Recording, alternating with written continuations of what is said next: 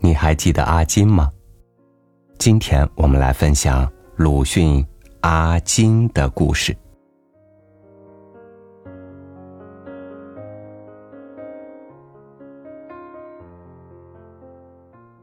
近几时，我最讨厌阿金。她是一个女仆，上海叫娘姨，外国人叫阿妈，她的主人也正是外国人。他有许多女朋友，天一晚就陆续到他窗下来，阿金阿金的大声的叫，这样的一直到半夜。他又好像颇有几个姘头，他曾在后门口宣布他的主张：“福亚姘头到上海来做啥呢？”不过，这和我不相干。不幸的是，他的主人家的后门斜对着我的前门，所以阿金阿金的叫起来，我总受些影响。有时是做文章做不下去了，有时竟会在稿子上写一个“金”字。更不幸的是，我的进出必须从他家的晒台下走过，而他大约是不喜欢走楼梯的，竹竿、木板。还有别的什么？常常从晒台上直接摔下来，使我走过的时候必须十分小心，先看一看这位阿金可在晒台上面，尚在，就得绕远些。自然，这是大半为了我的胆子小，看得自己的性命大值钱。但我们也得想一想，他的主子是外国人，被打得头破血出。固然不成问题，即使死了，开同乡会、打电报也都没有用的。况且我想，我也未必能够到开启同乡会。半夜以后是别一种世界，还剩着白天脾气是不行的。有一夜已经三点半钟了。我在译一篇东西，还没有睡觉。忽然听到路上有人低声的在叫谁，虽然听不清楚，但并不是叫阿金，当然也不是叫我。我想，这么迟了，还有谁来叫谁呢？同时也站起来，推开楼窗去看去了。却看见一个男人望着阿金的绣阁的窗站着。他没有看见我。我自悔我的莽撞，正想关窗退回的时候，斜对面的小窗开处已经现出阿金的上半身来了，并且立刻看见了我。向那男人说了一句不知道什么话，用手向我一指又一挥，那男人便打开布跑掉了。我很不舒服，好像是自己做了什么错事儿似的。书译不下去了，心里想：以后总要少管闲事，要练到泰山崩于前而面不改色，炸弹落于侧而身不移。但是阿金却似乎毫不受什么影响，因为他仍然嘻嘻哈哈。不过这是碗筷边儿才得到的结论，所以我真是负疚了小半夜和一整天。这时我很感激阿金的大度，但同时又讨厌了他的大声会议、嘻嘻哈哈了。自有阿金以来，四周的空气也变得扰动了，他就有这么大的力量。这种扰动，我的警告是毫无效验的，他们连看也不对我看一看。有一回，邻近的洋人说了几句洋话，他们也不理，但那洋人就奔出来了，用脚向个人乱踢，他们这才逃散，会议也收了场。这踢的效力，大约保存了五六页。此后是照常的嚷嚷，而且扰动又扩张了开去。阿金和马路对面一家胭脂店的老女人开始奋斗了，还有男人相帮。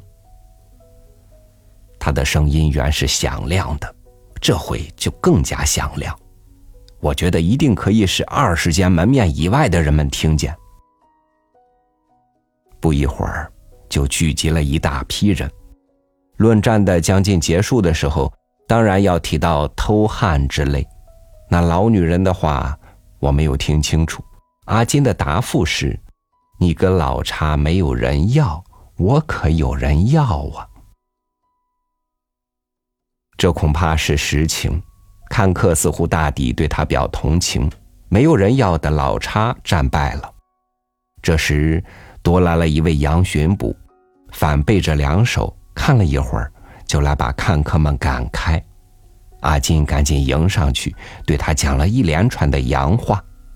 杨巡捕注意的听完之后，微笑的说道：“我看你也不弱呀。”他并不去捉老叉，又反背着手慢慢的踱过去了。这场巷战就算这样的结束。但是人世间的纠纷又并不能解决的这么干脆。那老叉大约是也有一点势力的。第二天早晨，那离阿金家不远的也是外国人家的西仔，忽然向阿金家逃来，后面追着三个彪形大汉。西仔的小衫已被撕破，大约他被他们诱出外面，又给人堵住后门，退不回去，所以只好逃到他爱人这里来了。爱人的肘腋之下。原是可以安身立命的，易卜生戏剧里的比尔干德就是失败之后，终于躲在爱人的裙边听唱催眠歌的大人物。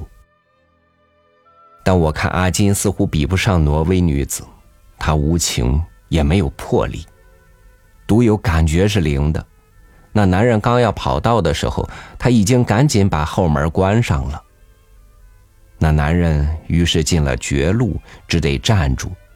这好像也颇出于彪形大汉们的意料之外，显得有些踌躇。但终于一同举起拳头，两个是在他背脊和胸脯上，一共给了三拳，仿佛也并不怎么重。一个在他脸上打了一拳，却使他立刻红起来。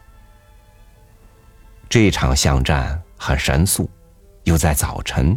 所以观战者也不多，胜败两军各自走散，世界又从此暂时和平了。然而我仍然不放心，因为我曾经听人说过，所谓和平，不过是两次战争之间的时日。但是过了几天，阿金就不再看见了，我猜想是被他自己的主人所回复。补了他的缺的是一个胖胖的、脸上有些福相和雅气的娘姨，已经二十多天，还很安静，只叫了卖唱的两个穷人唱过一回七个隆咚锵的十八摸之类，那是他用自食其力的余弦享点清福，谁也没有话说。只可惜那时又召集了一群男男女女，连阿金的爱人也在内。保不定什么时候又会发生巷战，但我却也刀光听到了男嗓子上的低音的歌声，觉得很自然，比绞死猫似的毛毛雨要好的天差地远。阿金的相貌是极其平凡的，所谓平凡就是很普通，很难记住。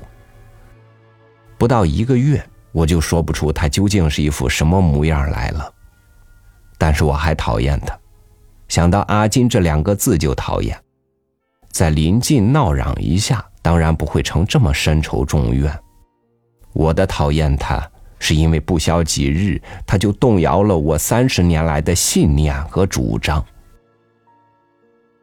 我一向不相信昭君出塞会安汉，木兰从军就可以保隋。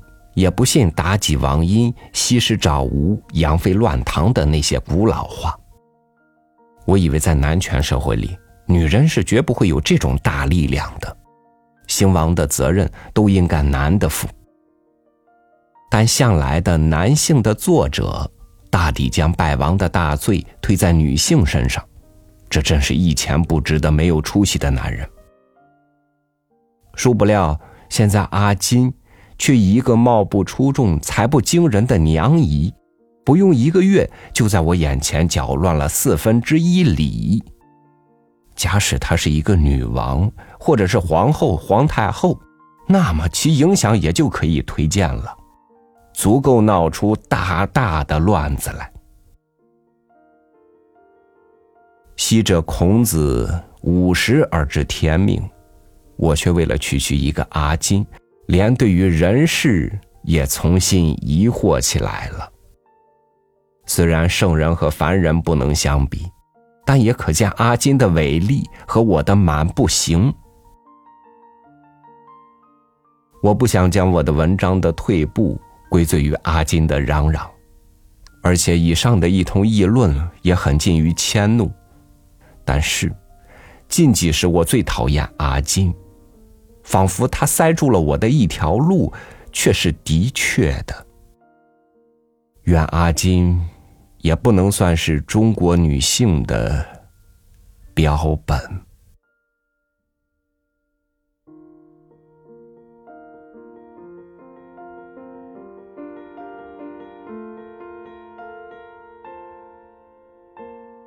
各有各的命要奔，各有各的眼界、学识和人性。因此，人与人之间互相理解是特别难的事儿。所以，为了不活得像个傻子，还自以为精明，我总愿意多用用耳朵和眼睛。感谢您收听我的分享，我是朝宇，祝您晚安，明天见。